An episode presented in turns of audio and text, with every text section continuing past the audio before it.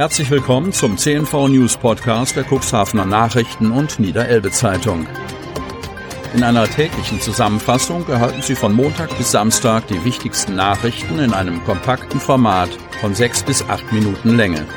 Am Mikrofon Dieter Büge. Mittwoch, 29. Dezember 2021. Kreis Cuxhaven. Zwei weitere Menschen aus dem Kreis Cuxhaven sind im Zusammenhang mit einer Corona-Infektion verstorben. Das teilt der Landkreis am Dienstag mit. Verstorben sind eine 63-jährige Frau und ein 62-jähriger Mann aus den Gemeinden Lockstedt bzw. Beverstedt. Damit steigt die offizielle Zahl der Corona-Todesfälle im Kreis Cuxhaven auf 190. Zwischen den Feiertagen pendelt sich die 7-Tage-Inzidenz für den Kreis Cuxhaven aktuell knapp unter der 100er-Marke ein. Am Dienstag stieg der Wert für die Neuinfektion pro 100.000 Einwohner binnen sieben Tagen leicht auf 94,1. Vortag 91,5. Der Landkreis meldet 21 neue bestätigte Corona-Fälle. Die Infektionen teilen sich wie folgt auf das Kuxland auf. Gemeinde Wurster Nordseeküste fünf Fälle, Gemeinde Lockstedt vier Fälle, Stadt Cuxhaven, Stadt Geestland und Gemeinde Schiffdorf je drei Fälle, samt Gemeinde Landhadeln sowie Gemeinde Hagen und Gemeinde Beverstedt je ein Fall. Seit Montag ist klar, dass jetzt auch Apotheker sowie Zahn- und Tierärzte die mobilen Impfteams unterstützen und Menschen gegen das Coronavirus impfen dürfen. Voraussetzung ist eine ärztliche Schulung. Den Landkreis Cuxhaven haben bislang noch keine Anfragen von Apothekern oder Zahn- bzw. Tierärzten erreicht, wie Pressesprecherin Kirsten von der Lied auf Nachfrage mitteilt. Die Abwicklung würde ohnehin dezentral über das Deutsche Rote Kreuz und die Johanniter als freie Träger erfolgen. Von der Lied gehe aber davon aus, dass die mobilen Teams soweit besetzt sind. Bewohner stirbt bei Brand in Wohnhaus. Wanner. Tragisches Unglück kurz nach dem Weihnachtsfest. Der Bewohner eines Einfamilienhauses in Wanner ist bei einem Brand ums Leben gekommen. In der Nacht zu Dienstag gegen 4.45 Uhr ging der Notruf bei Feuerwehr und Polizei ein. Als die Rettungskräfte am Einsatzort ankamen, stand das Haus nach Angaben eines Polizeisprechers bereits in Vollbrand.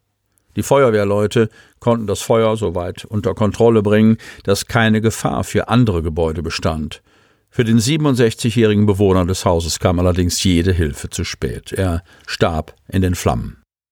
Gegen neun Uhr war der Brand weitestgehend gelöscht. Die Feuerwehr stellte noch eine Brandwache. Am frühen Morgen war wegen der starken Rauchentwicklung ein Warnhinweis an die Bewohner Wanners herausgegeben worden. Die Polizei Cuxhaven nahm die Ermittlungen zur Brandursache auf. Erstanlauf für Expeditionsschiff Fridtjof Nansen an der Elbmündung. Cuxhaven. Gleich zu Beginn des neuen Jahres erwartet Cuxhaven ein weiteres Kreuzfahrtschiff. Am 2. Januar wird die Fridtjof Nansen der Reederei Hurtigruten Expeditions erstmals an der Seebäderbrücke festmachen. Eine weitere Premiere, nachdem bereits im Oktober 2011 die Otto Sverdrup Cuxhaven zurück auf die Landkarte der Kreuzfahrt gebracht hatte und in der Nacht auf Mittwoch bereits das vierte Mal an der Seebäderbrücke festmachte. Leider werden die wenigsten von dem nächtlichen Zwischenstopp etwas mitbekommen, da die Schiffe immer erst um 22.30 Uhr in Cuxhaven festmachen und bereits drei Stunden später wieder ablegen. Das wegen seines batteriebetriebenen Hybridantriebs als besonders umweltfreundlich geltende Schiff wurde erst im September 2021 auf Spitzbergen mit einem Eisbrocken getauft, der anstelle der üblichen Champagnerflasche am Bug zerschellte. Mit der Fridtjof Nansen und dem Schwesterschiff Roald Amundsen erkundet die norwegische Reederei die spektakulärsten und unberührtesten Regionen der Welt, unter anderem die Antarktis. Bis Ende März 2022 wird die Fridtjof Nansen im Zwei-Wochen-Rhythmus auf ihrer Reise zum Nordkap in Cuxhaven festmachen. Um die Kaportagevorschriften einzuhalten, wird Cuxhaven als zweiter deutscher Hafen neben Hamburg in den Fahrplan eingebaut. Insgesamt werden die beiden Kreuzfahrtschiffe von Hurtigruten Expeditions im Jahr 2022 mit 30 Anläufen in Cuxhaven zu Gast sein. Auch die Norwegen-Reisen von Hurtigruten für das Jahr 2023 ab und bis Hamburg mit einem Zwischenstopp in Cuxhaven sind bereits fester Bestandteil des Reiseprogramms des norwegischen Veranstalters. Die Reiselust besteht nach wie vor. Kreis Cuxhaven. Die vom Land vorgegebenen verschärften Corona-Maßnahmen über die Feiertage haben in vielen Teilen Niedersachsens für Stornierungen in der Hotelbranche gesorgt. Einige Hotels seien nur zu 50 Prozent ausgebucht, manche sogar weniger, heißt es vom Deutschen Hotel- und Gaststättenverband. Nicht so im Kreis Cuxhaven. Hotels und Ferienwohnungen sind, was die Bettenbelegung angeht, sehr gut gebucht. Bei den Restaurantgästen gab es hingegen drastische Einbußen. Die Buchungslage im Übernachtungssegment sei über die Feiertage zwar normal, aber der Gastronomiebetrieb läuft mit angezogener Handbremse.